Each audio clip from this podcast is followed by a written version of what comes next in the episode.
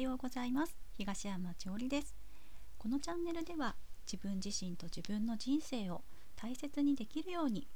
自分を深く理解しながら自己信頼を高めていく方法をお届けしていきます。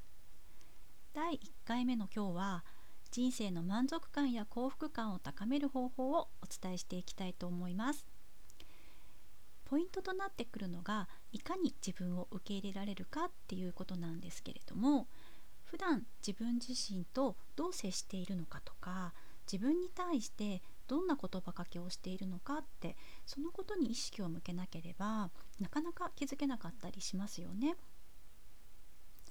例えば身近な人に自分のイライラをぶつけてしまった時や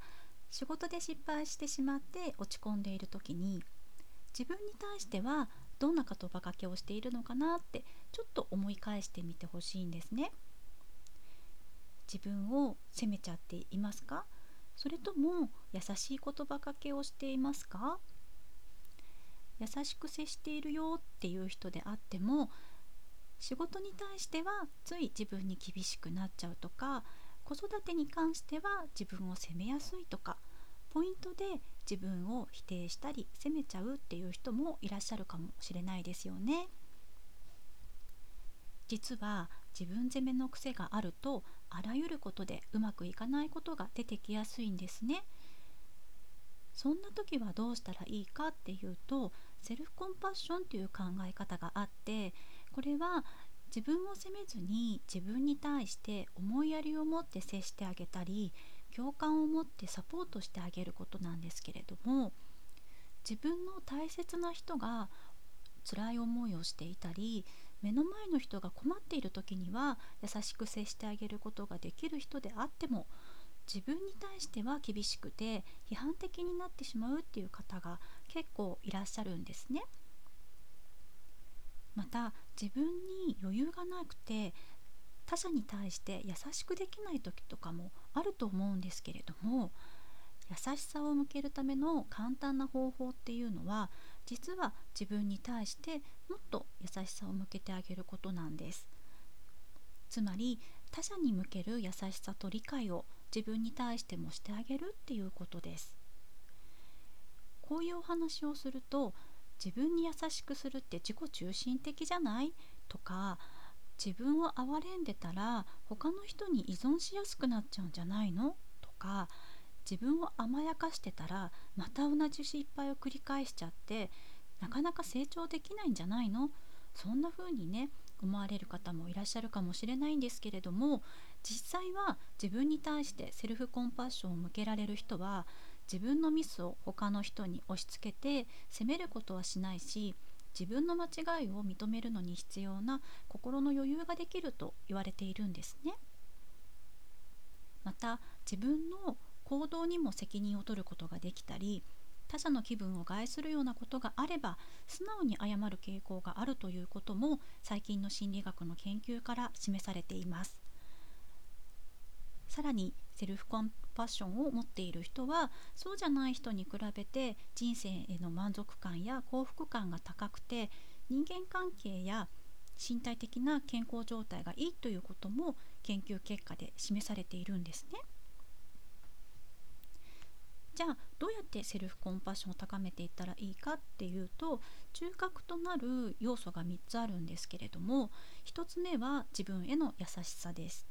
2つ目は共通の人間性。3つ目は自分への適切なサポートなんですけれども順番にお話をしていくと1つ目の自分への優しさは自分のことを何か不足している欠陥品として攻撃したり非難したりするのではなくて温かく無条件に受け入れてあげるということなんですね。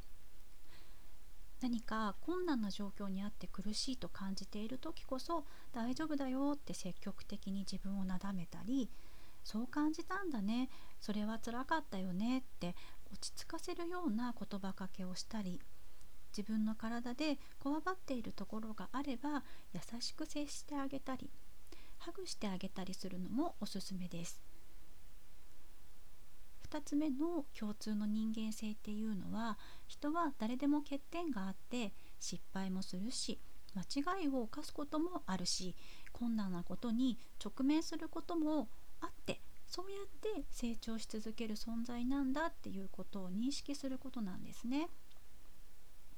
人生には困難で苦しい出来事も起こるものだって頭では分かっていても実際にそうなった時に冷静に向き合うことって簡単じゃなかったりしますよね。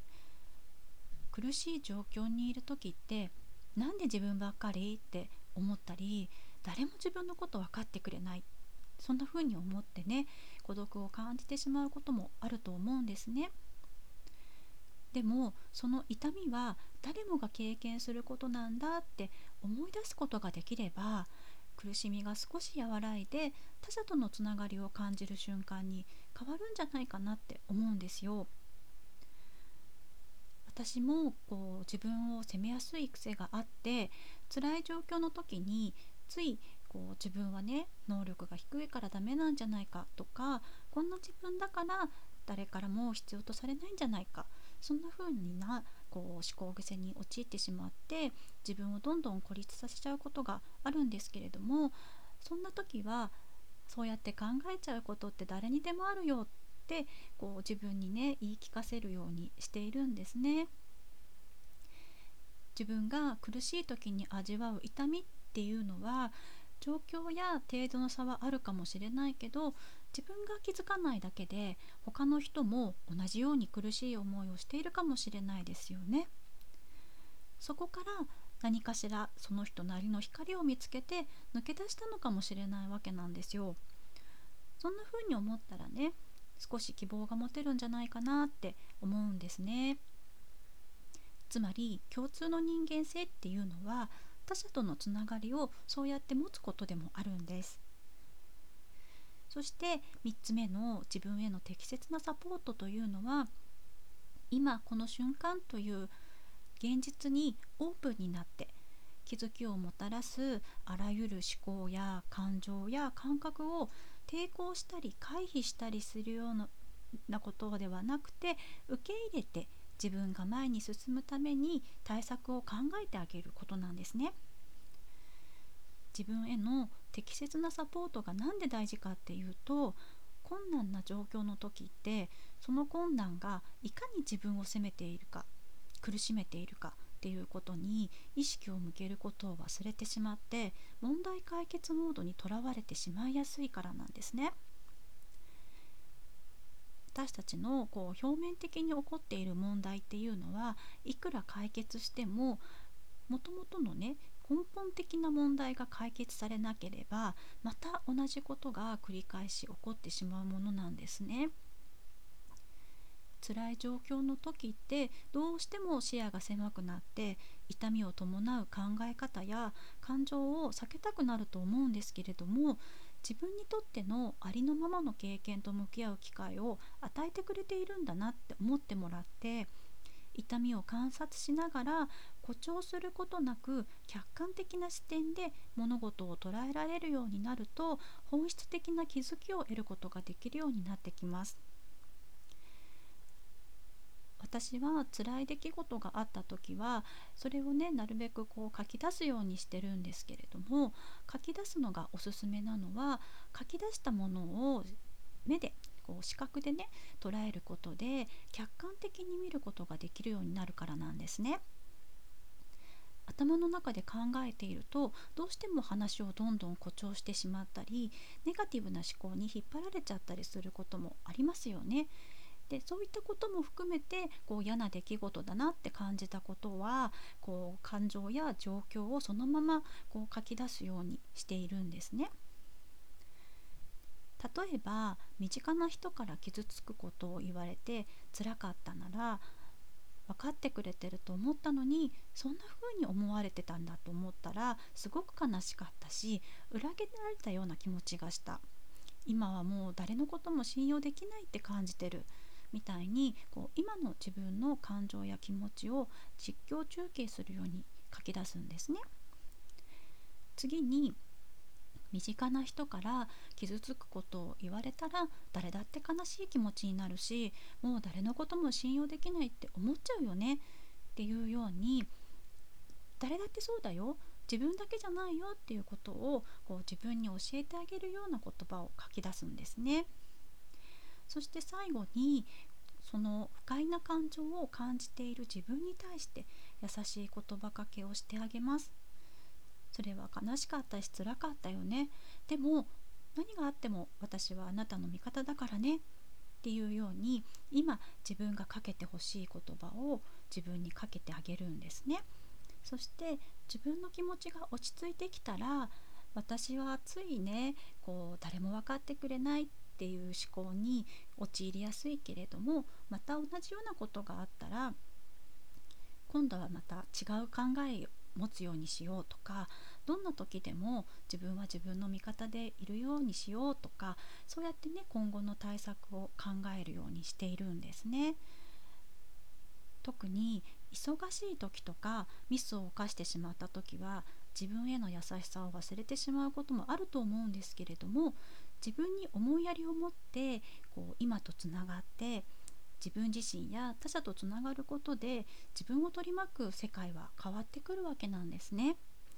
なので困難な状況の時こそセルフコンパッションを意識して自分自身との関係を変える新たな習慣をね日常の中に取り入れてもらえたらいいんじゃないかなっていうふうに思っています。今日は人生の満足感や幸福感を高める方法として自分への優しさが大事だよっていうことをお伝えしました今日の参考文献としてマインドフルセルフコンパッションワークブックというものを説明欄の方に載せておきますこの本はセルフコンパッションについての解説と実践的なワークが紹介されているのでもし興味のある方はチェックしてみてください。